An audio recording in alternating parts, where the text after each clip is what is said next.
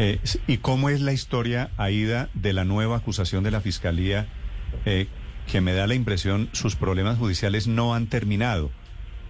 Bueno, te cuento. A mí me citan a la audiencia en la que me, me condenaron con unos meses de antelación, pero faltando como una semana, mentira, seis días, para esa audiencia en la que me iban a condenar, me llamaron a mi número para decirme que eh, me iban a enviar un correo citándome para una imputación de cargos. Me dijeron, te llamamos de la unidad total de la fiscalía, no sé, algo así me dijeron. Entonces, entonces me mandaron al correo un documento donde dice que me iban a imputar cargos por enriquecimiento ilícito. ¿Y lavado de activos, que es peor? No, solo enriquecimiento ilícito. Ah. Sí, solo es enriquecimiento ilícito. Em, y casualmente me citaron, me tocó obviamente no asistir, yo, yo me excusé, pero es que me citaron exactamente a la misma hora a la que me iban a condenar. Me citaron un martes a las 8 de la mañana. Ah. Eh, me citaron el eh, martes pasado. el martes la, citación era para ayer. No, no, no, no. Esta, esta fue en donde me leyeron la sentencia. Ah, ok, ok. El martes 6 fue que me condenaron. El martes 6 a las 8 de la mañana me condenaron, pero el martes 6 a las 8 de la mañana también me iban a imputar cargos por enriquecimiento ilícito. ¿Y cómo es la historia de esa plata de la compañía? Creo que se llama ESAID.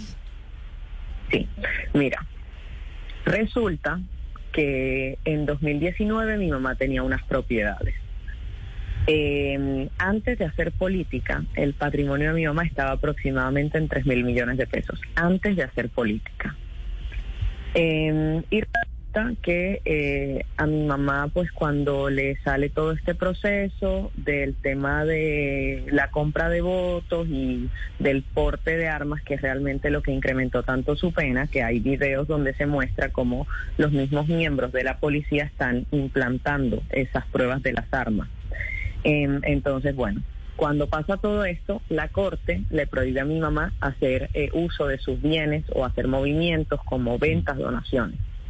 Y hay un momento del proceso en el que libera la Corte de mi mamá, a mi mamá de esta restricción.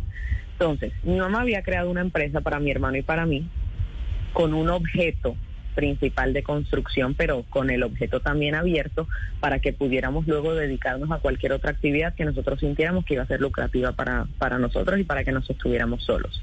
Entonces, cuando mi mamá le quitan esta restricción, ella hace una donación. Obviamente una donación que es lícita porque ella en ese momento no tenía prohibición de mover sus bienes y también bajo el marco de la legalidad. ¿Por qué? Porque hay algo que dice que es que uno no puede donar todo y quedarse sin nada y ella efectivamente cumple esto y se queda con algunas propiedades y dona lo otro.